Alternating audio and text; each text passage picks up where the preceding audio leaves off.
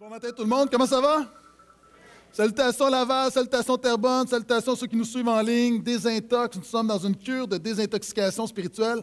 En six étapes, nous sommes rendus à la quatrième étape. On se concentre sur l'épître de Paul aux Romains, chapitre, 5, euh, chapitre 6, 7, on termine 7 aujourd'hui, et 8. Et lorsqu'on parle de désintox, peut-être notre première réaction, c'est de se dire, mais je n'ai pas besoin d'être désintoxiqué. Et moi, j'ai grandi dans une maison où mes parents fumaient. Les parents de mes amis fumaient. Tout le monde autour de moi fumait. Et c'était une époque où on ne réalisait pas l'importance de la fumée secondaire. Et je ne réalisais pas que j'étais dans un environnement toxique. On a grandi là-dedans, puis tu allais chez tes amis, puis tout le monde, puis il y avait un nuage qui n'était pas la gloire de Dieu, mais un nuage qui se promenait partout. Et à un moment donné, j'ai quitté la maison et je me suis retrouvé dans un environnement non fumeur. Et lorsque je suis retourné à la maison, j'ai eu un choc. Parce que moi, je croyais que ça sentait bon chez nous. Et je croyais que les murs étaient blancs. Non, les murs étaient jaunes, gris, et lorsque je, suis retourné dans mon environnement non-fumeur, j'ai réalisé que je sentais la cigarette. Et j'ai compris que pendant 15 ans de ma vie, je sentais la cigarette, je ne savais même pas.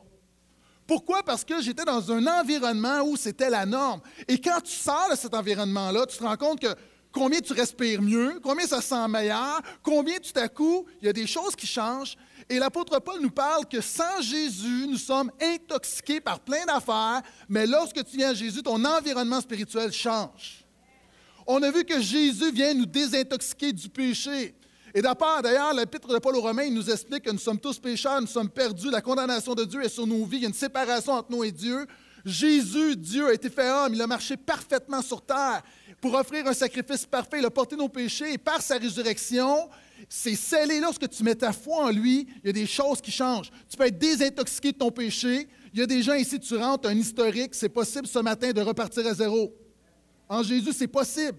Véritablement, ce n'est pas une métaphore. Jésus change les choses et te donne une vie nouvelle. Il vient nous désintoxiquer du péché, il nous pardonne, il nous libère. Il vient nous désintoxiquer de l'esclavage parce que non seulement tout le monde, par nature, nous sommes pécheurs, tout le monde, nous sommes esclaves de quelque chose. Et finalement, nous l'avons vu il y a deux semaines, il est venu nous libérer de la loi, c'est-à-dire nous sommes accros au salut par les hommes, nous sommes accros à vouloir gagner notre ciel. Et Jésus remplace le péché par le pardon, il remplace toutes tes œuvres par sa grâce, il remplace ton esclavage par sa liberté. Et c'est ce qu'on a vu ensemble. Tu toujours avec moi, dis Amen. Maintenant, ce matin, j'aimerais parler comment être désintoxiqué de la défaite un, chapitre super important. Et si tu as une Bible, tu peux aller avec moi dans l'Épître de Paul aux Romains, le septième chapitre, versets 14 à 25. Et pendant que vous tournez, vous montrez une petite vidéo. Vous savez, la semaine dernière, c'était le match des étoiles de la Ligue nationale de hockey. Et si vous suivez un petit peu ça, les joueurs ne se donnent pas vraiment. OK, c'est vraiment, c'est une partie d'exhibition, donc les joueurs ne patinent pas vraiment, ne se frappent pas vraiment, ne jouent pas vraiment au hockey. Donc, c'est un peu du patinage artistique avec des bâtons de hockey. Et j'aime ça parce que le coach, pas ça, mais je vais vous expliquer ce que j'aime. Le coach Sutter, lorsqu'on lui a demandé est-ce que tu veux coacher les meilleurs joueurs de la Ligue nationale, il a dit à une condition que mon fils vienne avec moi. Son fils est trisomique et, et cette vidéo m'a beaucoup touché. C'est en anglais, vous allez comprendre. Mais il explique aux meilleurs joueurs de la Ligue nationale, Alexander Ovechkin et plusieurs de ses joueurs écoutez, les gars, là, on perd par quatre, il serait temps qu'on se déniaise et qu'on ait gagné cette game-là. Vidéo. Daryl Sutter on the left, head coach of the LA Kings, and his son on the right, Chris. Little bit of a, a little bit of love for Bobby Ryan after his goal, and a little bit of coaching going on. He's calling Patrick, get over here, Patrick. Okay, here's what's going on. We're down by four at this particular time. It was 15 to one, but if we get four, we're tied. So let's go ahead. If we get five, we win the game. Got it? He's working Chris Rooney right now. He's working Chris Rooney on the bench. I'm not kidding you. He was just working him hard. Runes, he's giving it to you. oui, c'est super touchant, pas applaudir. Ça semble élémentaire, mais des, gars qui n'ont pas compris que le but de la partie, c'est d'avoir la victoire. Et tu peux être chrétien, tu peux dire, je suis pardonné, libéré, nettoyé, lavé, mais tu vis dans la défaite ce matin. Et on va regarder au plus grand winner du christianisme, l'apôtre Paul. L'apôtre Paul est un homme, pour ceux qui ne le connaissent pas, c'est un homme qui, qui est un érudit, un homme qui connaissait la loi sur le bout des doigts, un homme qui a vu Jésus, Jésus lui est apparu. C'est un homme qui était tellement puissant qu'on prenait des linges qui avaient touché, qui avaient touché l'apôtre Paul, on mettait ces linges-là sur des malades et les malades étaient guéris. L'apôtre Paul, à un moment donné, il prêche tellement longtemps, un peu comme Pasteur Phil, c'est long, il prêche, il prêche. Et tout à coup, et là, Pasteur Phil me dit, on va aller voir les vidéos, on va voir le temps, puis on en reparlera. Euh, et il y a un homme, ils sont au troisième étage, un jeune homme utichus qui est sur le bord de la fenêtre, et c'est tellement long, tellement palpitant, il s'endort et tombe et meurt. L'apôtre Paul dit, c'est pas grave, c'est pas grave, c'est pas grave, continuez, faites un chant, je vais régler ça. Il descend, prie pour lui, il ressuscite. L'apôtre Paul, c'est un homme qui a été battu à huit reprises. C'est un homme qui a été lapidé. On pense qu'il est mort, puis les Juifs le savaient comment lapider quelqu'un, là. On s'en va, il se relève, puis s'en va évangéliser. L'apôtre Paul, quand tu parles d'un champion, quand tu parles d'un winner, quand tu parles de quelqu'un à qui tu veux ressembler, c'est l'apôtre Paul. OK, dans le christianisme, dans les hommes, on ne parle pas de Jésus dans les hommes, c'est le winner par excellence. Maintenant, on va apprendre de lui ce matin. C'est un homme qui écrit le deux tiers du Nouveau Testament, à peu près 50% du contenu. Donc, est-ce qu'on s'entend que cet homme-là est crédible? Lorsque cet homme-là parle de victoire et de défaite spirituelle, il est crédible. Voyez ce qu'il écrit au verset 14 du chapitre 7. Notre plus grand héros écrit nous savons en effet que la loi est spirituelle, mais moi je suis un être de chair vendu au péché. Car ce que je produis, je ne le comprends pas. Ce que je veux, je ne le pratique pas, mais je fais ce que je déteste. Si ce que je fais, c'est ce que je ne veux pas, je suis d'accord avec la loi pour dire qu'elle est bonne. Maintenant, ce n'est plus moi qui produis cela, c'est le péché qui habite en moi. C'est choquant malgré sa puissance, sa connaissance et son expérience, l'apôtre Paul péchait régulièrement et compulsivement. Je le répète parce que des gens n'ont pas compris encore. Là. Cet homme-là, encore une fois, qui est un, monstre de puissance, qui est un héros de la foi, un homme qui, encore une fois, qui, Jésus lui est apparu, qui a reçu l'Évangile, qui l'a expliqué aux églises. L'homme qui a fait la différence comme jamais dans l'histoire de l'humanité, cet homme-là est un pécheur régulier compulsif. Il péchait déjà. Moi, je pense que c'est une bonne nouvelle. Que l'apôtre Paul pêche, ça me fait du bien. Non seulement il péchait, il péchait à la lumière de ce texte-là, il péchait régulièrement. L'apôtre Paul ne dit pas Ah, oh, je péchais par accident une fois de temps en temps. Non, l'apôtre Paul dit Je pêche beaucoup. Pire que ça, il pêche compulsivement. Il a un toc. C'est quoi un toc? C'est tu fais quelque chose contre ton gré, c'est un mécanisme. Et lui, il a un toc spirituel. Il dit Ce que je fais, je ne le comprends pas. Cet homme-là parle araméen, cet homme-là parle hébreu, parle grec. Cet homme-là écrit les doctrines les plus profondes, mais ne comprend pas combien le péché est puissant dans sa vie. Il y a un toc, simplement. Regardez ce qu'il dit. Moi, je suis un être de chair vendu au péché. Ce qu'il dit, il dit, malgré que Jésus m'a pardonné, malgré toute la transformation de la bonne nouvelle de Jésus, ma nature pécheresse est encore présente en moi. C'est des gens qui s'associent à cette expérience. Ça, ça m'arrive. Hein. Quand je veux, je, veux, prêcher trois affaires en même temps, ça sort comme ça. S'il y a des gens qui s'associent à cette expérience, dites Amen.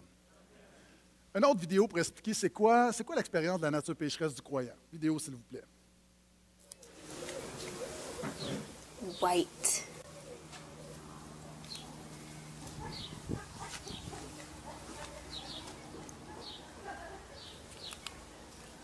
Okay.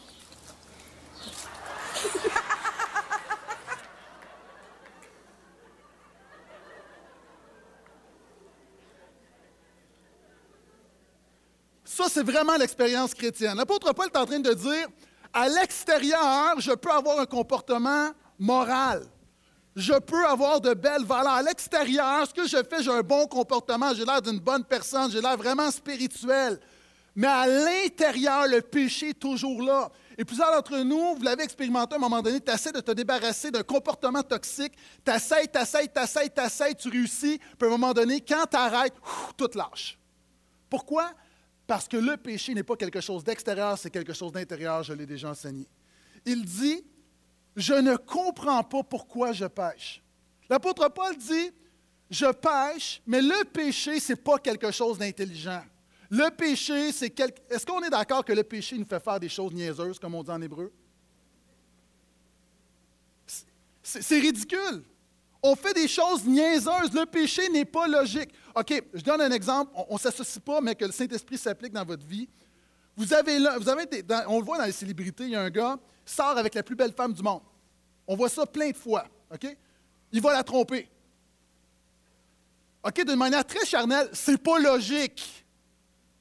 Tu trompes ta femme avec une plus laide. Déjà, de la tromper, c'est pas logique, mais. OK, là, peut-être que c'est pas, pas une doctrine que j'enseigne, OK? On, jase, là. C'est jamais une bonne nouvelle. C'est comme au niveau de la politique cette semaine, je disais dans le journal qu'un maire qui gagne 200 000 par année a fraudé la ville pour un repas de 100 c'est ridicule, c'est niaiseux, mais c'est ça le péché. Le péché te fait faire des choses niaiseuses. C'est pas logique. Il dit Je ne pratique pas ce que je veux. Combien d'entre nous ici, on aimerait avoir une vie de prière intense? On aimerait lire la Bible trois fois par année. On aimerait être rempli de l'Esprit. On aimerait parler de Jésus à tout le monde. On aimerait être contagieux. On aimerait faire des disciples. On aimerait être généreux. On aimerait manifester le fruit de l'Esprit. On aimerait avoir plein d'amour dans notre maison être patient, être bienveillant, être bon, avoir la maîtrise de soi.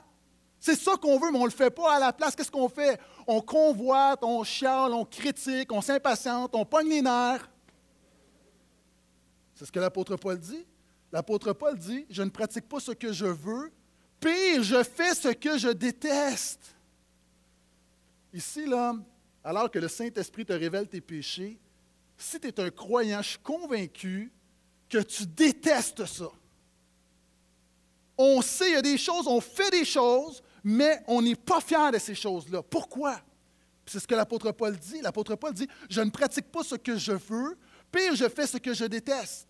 Si je fais ce que je ne veux pas, je suis d'accord pour dire que la loi est bonne. En fait, il est en train de dire, en dedans de moi, il y a la loi du péché qui est puissante, mais il y a quelque chose qui me dit, dans ma conscience, que c'est mal. OK, je vous pose une question. Pouvez-vous me désigner où est le nord? C'est drôle, on n'a pas le nord au même endroit.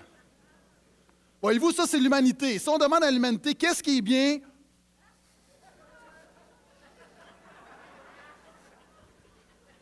le nord est quelque part là. La Bible nous enseigne que Dieu a mis une boussole morale à l'intérieur de l'être humain. Ça s'appelle la conscience. Vous savez, conscience, ça veut dire quoi? Conscience veut dire con, veut dire avec. Science veut dire savoir. Ce que l'apôtre Paul est en train de dire, c'est que lorsqu'on commet le péché, on le fait consciemment et on sait que ce qu'on fait est mal, mais on le fait pareil. 95% de nos péchés, ce n'est pas un péché d'accident, c'est qu'on fait quelque chose de mal, mais on sait que c'est mal. Hey, on est-tu assez croche? on est vraiment perverti. L'apôtre, et l'apôtre Paul est dans notre gang. L'apôtre Paul s'associe, dit, voyez-vous, ça, c'est l'humanité. Il dit, je suis sauvé, pardonné, libéré, mais le péché habite encore en moi. Ah, c'est un peu comme quand tu vas, euh, tu vas aux douanes ou tu s'en vas dans le sud, puis tu passes au travers le détecteur. C'est toujours stressant quand tu passes au travers le détecteur de métal. Tu arrives, là, tu enlèves ta ceinture, tu enlèves tes choses, puis là, c'est comme, moi, je retiens toujours mon souffle. Là, bip, bip, bip, bip. Là, es toujours, tu te sens toujours mal. Parce que ils vont me prendre pour un terroriste. Ils vont... Puis là, tu reviens, puis. puis mais quelqu'un qui m'a raconté une histoire, c'est qu'à un moment donné, il repasse, puis bip, bip, bip, bip. Voyons. Ah, j'avais oublié. Il repasse, bip, bip, bip, bip. Non. Repasse, bip, bip, bip, bip. Oh! Là, quand le douanier quitte son poste et vient vers toi, là, tu as un problème. Puis finalement, pour se rendre compte que la personne avait des tiges de métal dans les jambes, une chirurgie. Donc, oh, c'est pas, mon, c'est pas à l'extérieur, c'est à l'intérieur de moi. Et l'apôtre Paul dit le péché, c'est la même chose. Souvent, beaucoup d'entre nous, on pense que le péché, on demande pardon, on peut s'en libérer. Tu viens à Jésus, Jésus en enlève une couche. Mais l'apôtre Paul dit le détecteur moral de Dieu va toujours sonner parce que le péché est à l'intérieur de toi. C'est toujours avec moi, dis Amen, s'il te plaît.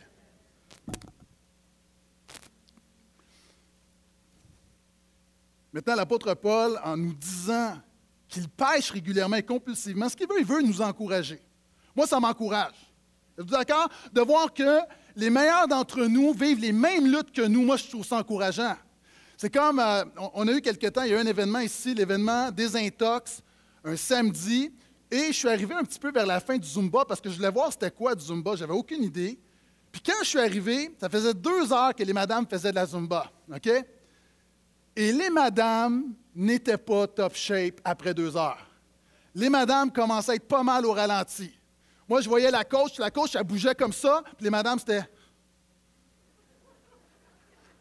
Mais je voyais que les madames étaient encouragées parce que les madames voyaient en avant et se disaient Je suis fatigué, je transpire, je suis épuisé, mais la meilleure, la coach, elle est épuisée, donc c'est encourageant, on continue.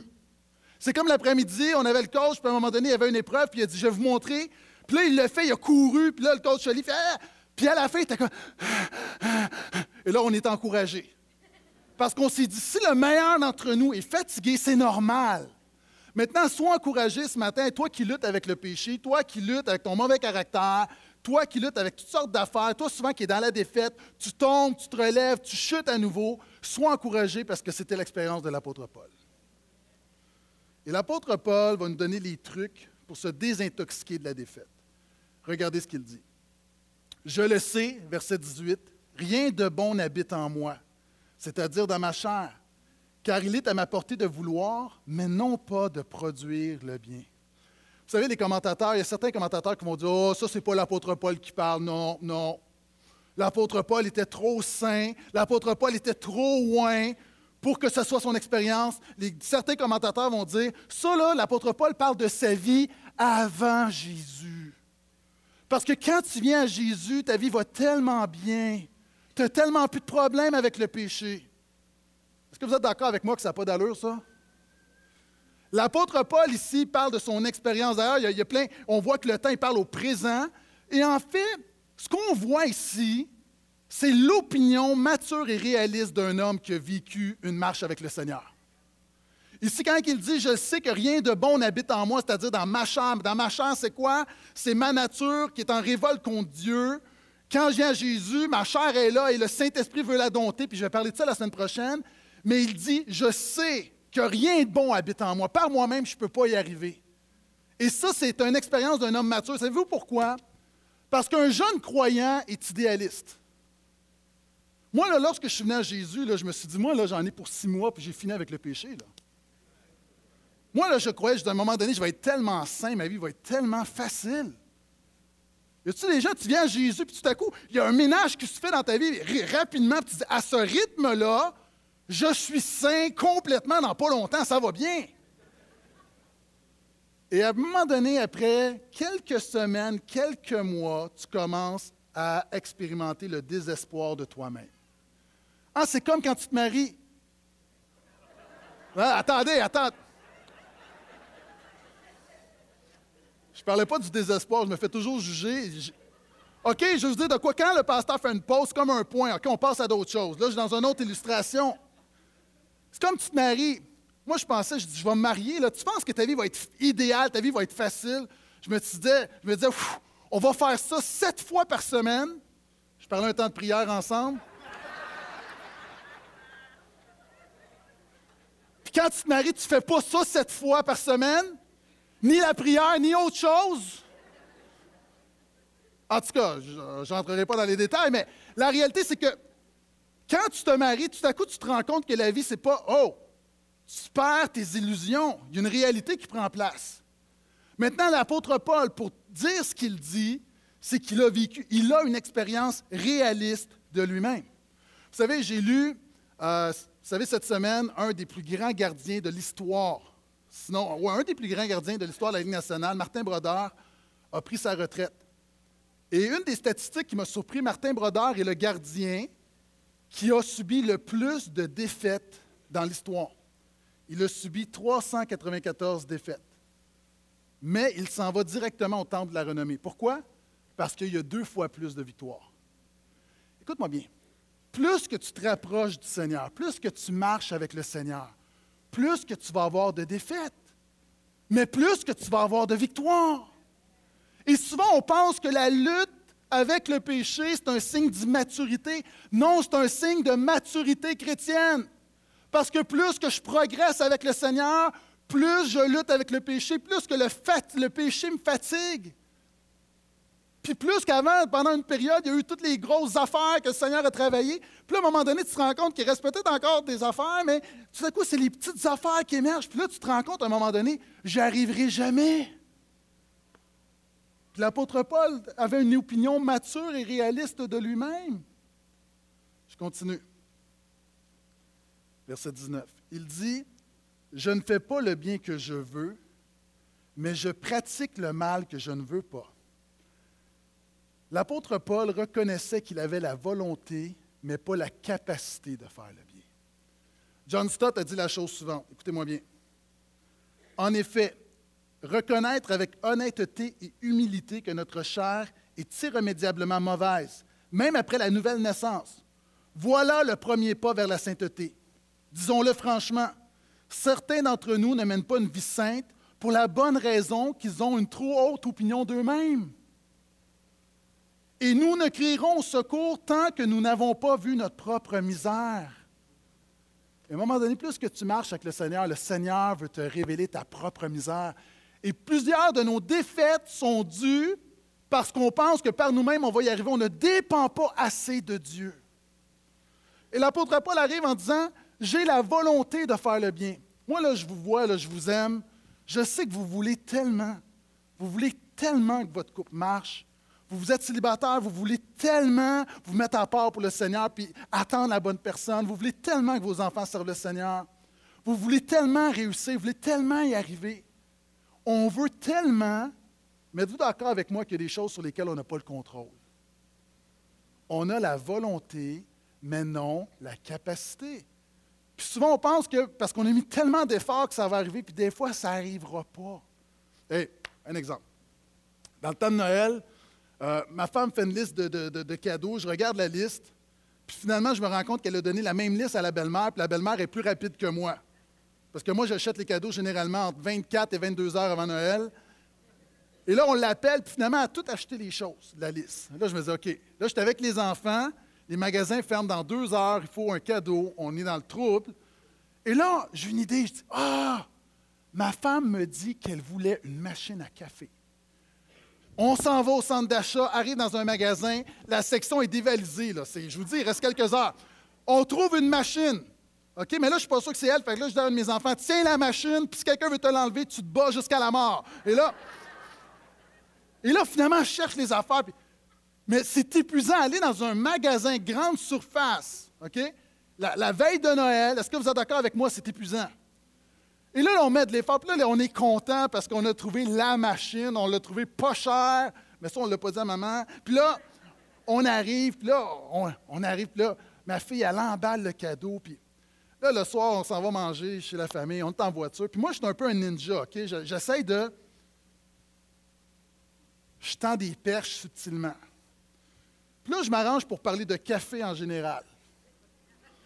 Puis moi, j'ai acheté une machine, une machine Tassimo avec les pastilles. Puis là, en plus, on a trouvé les pastilles qui vont avec, puis on était vraiment fiers de notre coup. Puis là, ma femme est là, puis là, je dis, ouais, le café, je dis, ça serait bon, hein, une machine à café Tassimo. Très subtil. Et là, ma femme me regarde, elle dit, ah non, elle dit, moi, je déteste les machines Tassimo.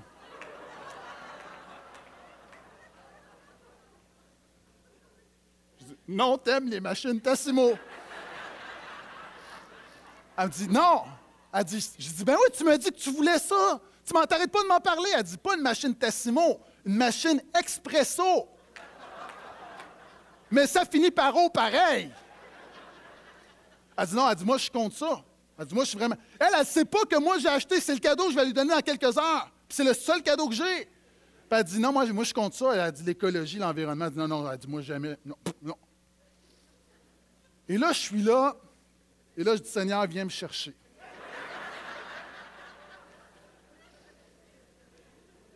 la déception, là, là, je me dis, OK, pas, la déception, oui, ma déception à, mon pauvre petit moi, mais en même temps, je me dis, OK, ma femme n'a pas de cadeau à Noël, là, parce que là, c'est fermé, c'est fini. Là. Puis là, je pense aux enfants, puis tout le trouble qu'on s'est donné. Vous voyez, j'avais la volonté, mais pas la capacité. Il y avait un lien spirituel. Puis souvent, dans, nos couples, dans nos vies, au travail, dans notre marche avec le Seigneur, on veut, on essaye, on essaie, on essaie. Puis là, boum, tout à coup, tu te rends compte, tu n'es pas capable. C'est pour ça que Jésus a dit, sans moi, vous ne pouvez rien faire. L'esprit est bien disposé, mais la chair est faible. C'est ce que l'apôtre Paul est en train de dire. L'apôtre Paul qui a toute la connaissance. l'apôtre Paul peut te faire une thèse sur ce qu'il faut faire. Il sait ce qu'il faut faire. Mais même lui, il se dit, je ne suis pas capable de le faire. Je sais 100% de ce qu'il faudrait que je fasse, de ce qu'il faudrait que je change, que je corrige dans ma vie, mais je ne suis pas capable. Et regardez ce qu'il va dire. Il dit, verset 20, Si je fais ce que moi je ne veux pas, ce n'est plus moi qui le produis, c'est le péché qui habite en moi. OK, ça, vous n'avez pas le droit d'utiliser ça comme excuse. Vous faites une gaffe et vous dites à quelqu'un, mais ce n'est pas moi, c'est le péché qui l'a fait en moi. L'apôtre Paul n'est pas dans le déni. L'apôtre Paul est, vraiment enseigne un principe spirituel très, très, très important. L'apôtre Paul parle de sa lutte avec le péché. Il dit, je répète, si je fais ce que moi je ne veux pas, ce n'est plus moi qui le produis, c'est le péché qui habite en moi. Écoutez-moi bien. L'apôtre Paul voyait le péché comme son activité, mais non pas comme son identité. Ça, c'est vraiment crucial. L'apôtre Paul voyait le péché comme son activité, mais pas comme son identité. Chacun d'entre nous ici, on pêche, certains plus que d'autres. Le péché peut être ton activité, mais le péché ne doit jamais devenir ton identité. Qu'est-ce que ça veut dire? Naturellement, nous avons tendance à se définir par ce que nous faisons. La première question qu'on pose lorsqu'on rencontre quelqu'un, qu'est-ce que tu fais dans la vie? Pourquoi? Parce que ce que tu fais me permet de te catégoriser. Si tu es un médecin, je vais, oh, tout à coup, je vais être très, très gentil avec toi. Mais si tu travailles au Tim Horton, je vais passer un autre appel. Mais est-ce que ton travail définit qui tu es vraiment? Tu peux être un médecin et être un médecin sans dessin, sans cœur, et tu peux être quelqu'un qui travaille au Tim Horton et être un héros de la foi qui a un impact pour l'éternité pour Jésus. Donc, mais naturellement, ce que tu fais, ça c'est la, culture, c'est dans notre chair, on veut donner l'identité suite à l'activité, alors que c'est l'inverse. Ton activité découle de ton identité. Je donne un exemple. Au gym, il y a un gars qui, est un policier, puis il est toujours sur mon dos, mais du bon côté, il me, taquine, il me taquine, il me taquine. Puis depuis le début de l'année, il n'arrête pas. Hey, Guy, puis il me tient la paix, puis puis vraiment, là, il en met une couche épaisse, puis il en met une autre couche. Puis moi, j'aime ça, puis moi, je suis capable de tenir mon bout. Puis... Mais je me dis, qu'est-ce qui a changé? Tu sais, avant, il, était, il me taquinait un peu, mais il taquinait tout. Mais là, maintenant, il est vraiment comme. C'est comme la sélection de l'année. Et le chat est sorti du sac. Il dit Tu sais pourquoi je te taquine toujours? Tu sais pourquoi je te niaise? Je te sais la pipe toujours. Parce qu'il dit je paraphrase, il dit Toi, tu n'as pas le droit, tu pas le choix de me pardonner. Parce qu'il a appris que j'étais pasteur. Donc, il se dit Tu n'as pas le choix. Il dit hum, Je ne fais pas toujours ce que je veux, le péché habite en moi.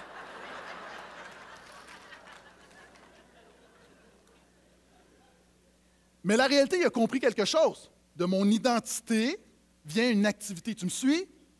Il y a des gens ici, chacun d'entre nous, on lutte avec le péché.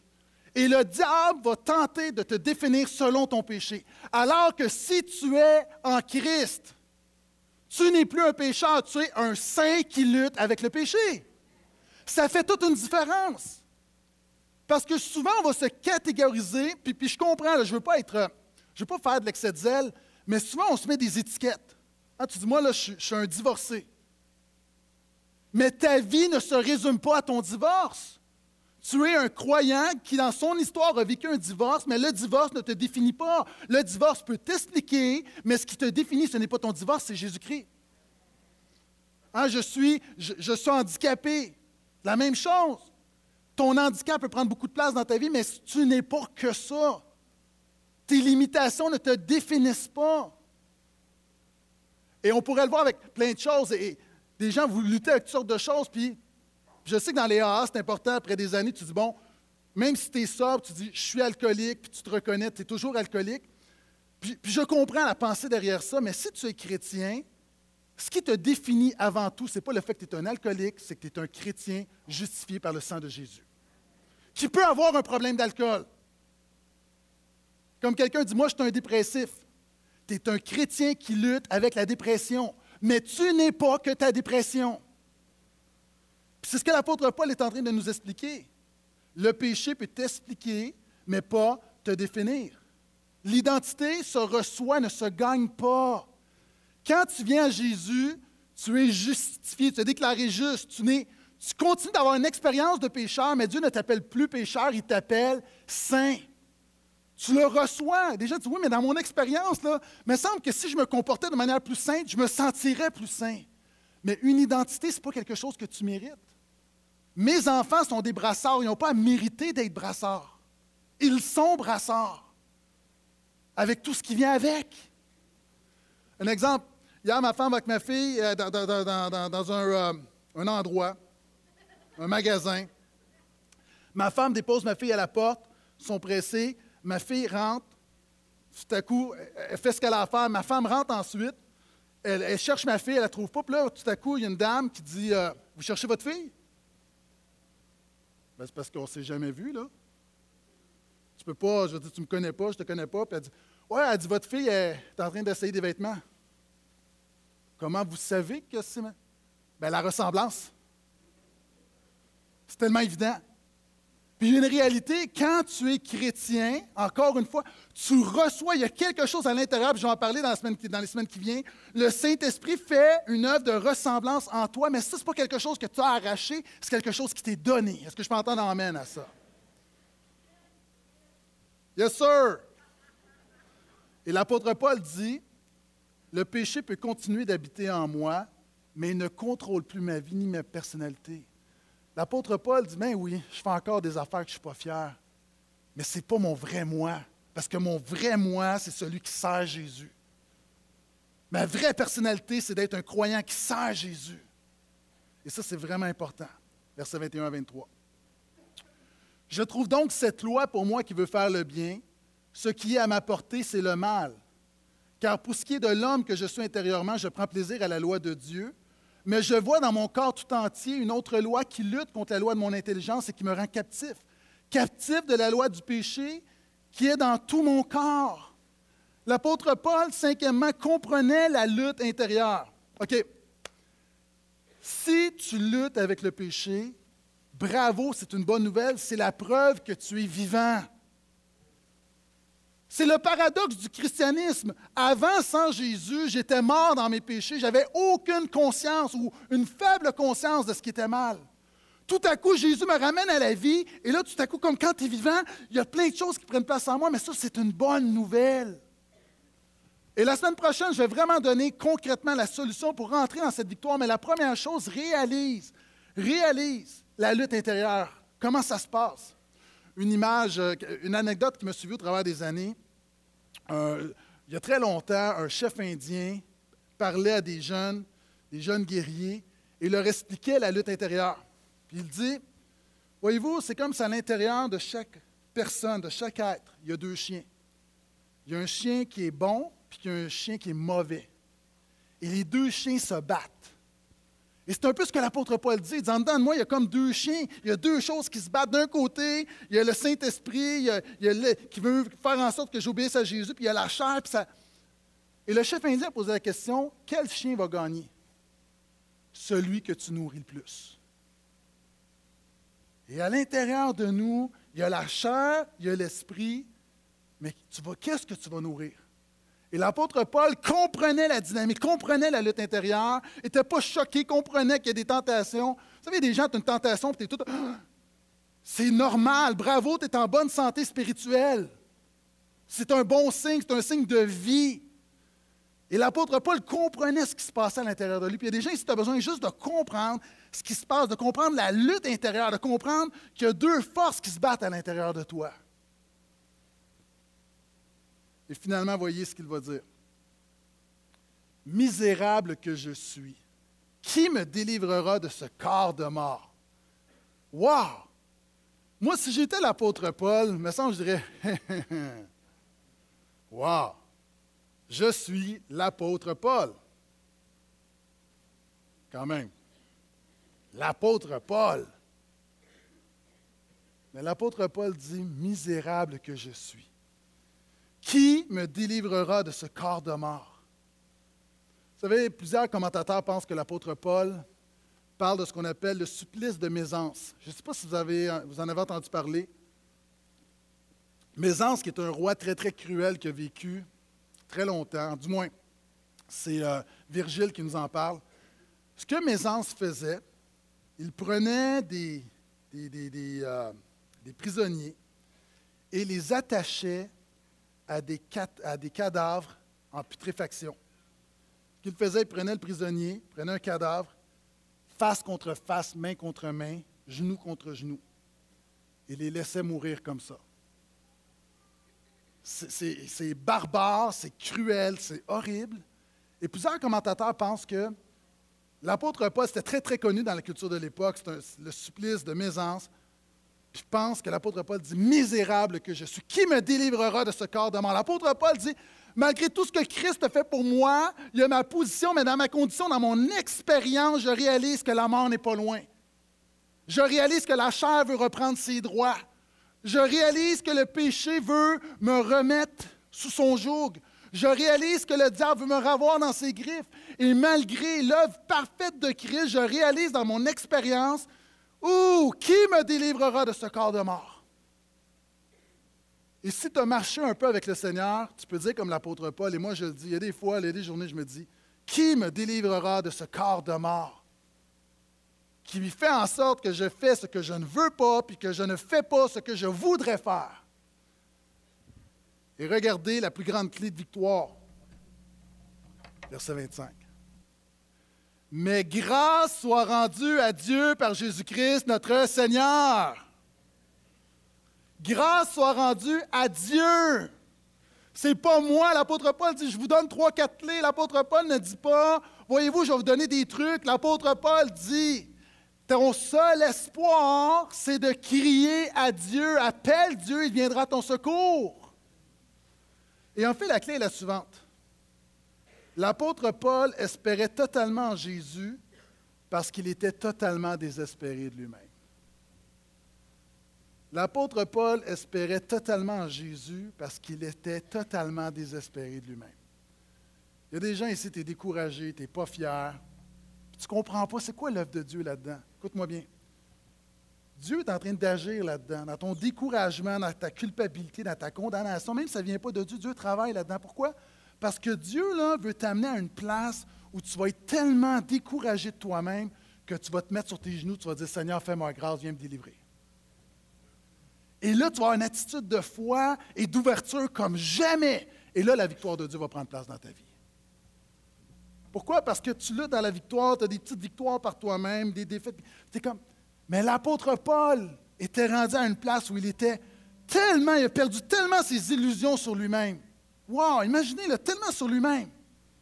Il s'est dit, misérable que je suis, qui me délivrera de ce corps de mort? Mais de l'autre côté, il crie, mais grâce soit rendue à Dieu. En Jésus-Christ, c'est possible.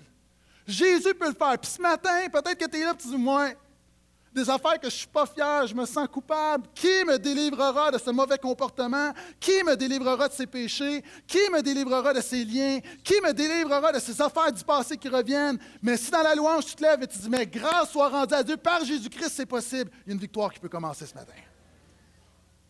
C'est ce que nous voulons faire. On simplement dire, Seigneur, je crie à toi, viens à mon secours. Et alors que je crois que le Saint-Esprit a déterré des choses, a soulevé des choses, comme l'apôtre Paul, présentons-nous devant Dieu et dit Non, ce n'est pas en moi, Seigneur. J'en appelle à toi, puis que la victoire commence ce matin au nom de Jésus dans ta vie. Amen. Levons-nous.